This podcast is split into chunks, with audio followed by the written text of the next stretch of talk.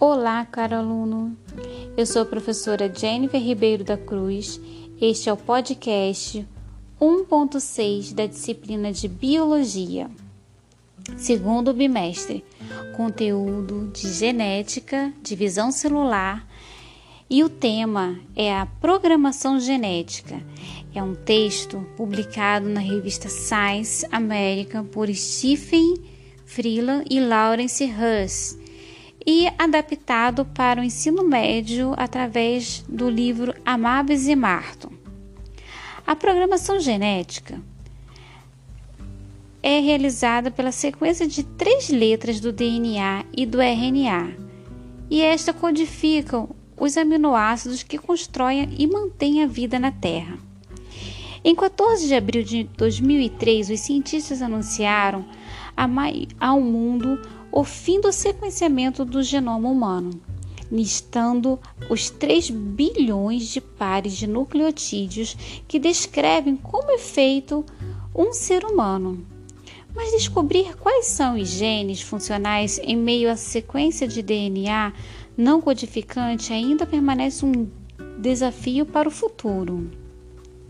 Assim como compreender melhor como como e quando os genes são ativados e como suas instruções afetam o comportamento das moléculas de proteína que eles codificam.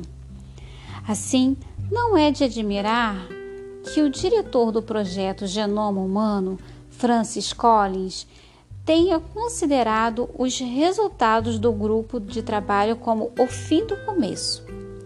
Collins também estava se referindo a outro evento comemorativo na mesma semana, o começo do começo, 50 anos antes, quando James Watson e Francis Crick revelaram a estrutura da molécula de DNA. Esta também foi uma época excitante. Os dois cientistas sabiam que a molécula que eles finalmente haviam conseguido visualizar continha nada mais, nada menos que o segredo da vida, permitindo aos seres vivos armazenar informação e convertê-la em metabolismo. Nos anos seguintes, o mundo científico foi cativado pela tentativa de descobrir como ocorre essa conversão da informação contida no DNA. O alfabeto do DNA consistia de somente quatro tipos de nucleotídeos.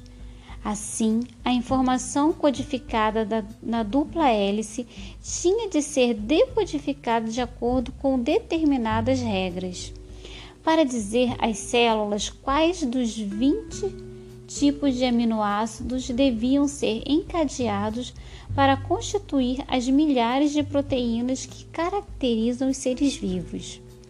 Conhecia-se então tão pouco sobre a maquinaria celular de traduzir DNA em proteínas que se tentava decifrar o código genético tratando-o como um problema matemático. Muitas das primeiras ideias mostraram-se equivocadas, embora sua ingenuidade e criatividade ainda constituam uma fascinante leitura. De fato, quando o código genético foi finalmente decifrado durante a década de 1960, foi quase um desapontamento. A versão da natureza parecia menos elegante que muitas das hipóteses teóricas. Apenas recentemente, as novas descobertas sobre o código mostraram como ele é mesmo um programa sofisticado.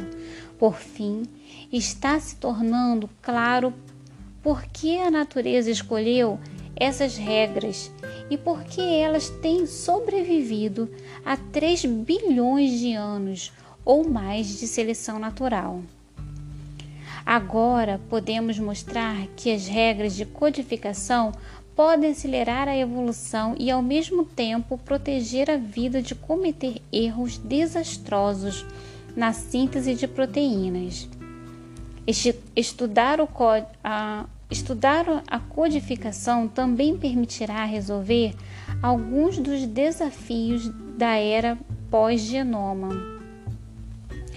Quando falamos em código e decodificação, estamos sendo quase literais.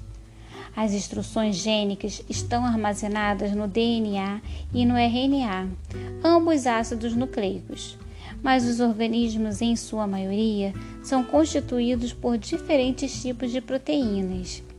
Então, embora um gene seja pra, tradicionalmente descrito como uma sequência de nucleotídeos que determina uma certa proteína, a sentença gênica deve ser primeiramente traduzida de um sistema de símbolos para outro inteiramente diferente, algo como verter o código Morse para o inglês. Então, é através dessas traduções que nós podemos perceber que o código genético traz toda a informação que um ser vivo necessita para traduzir suas proteínas.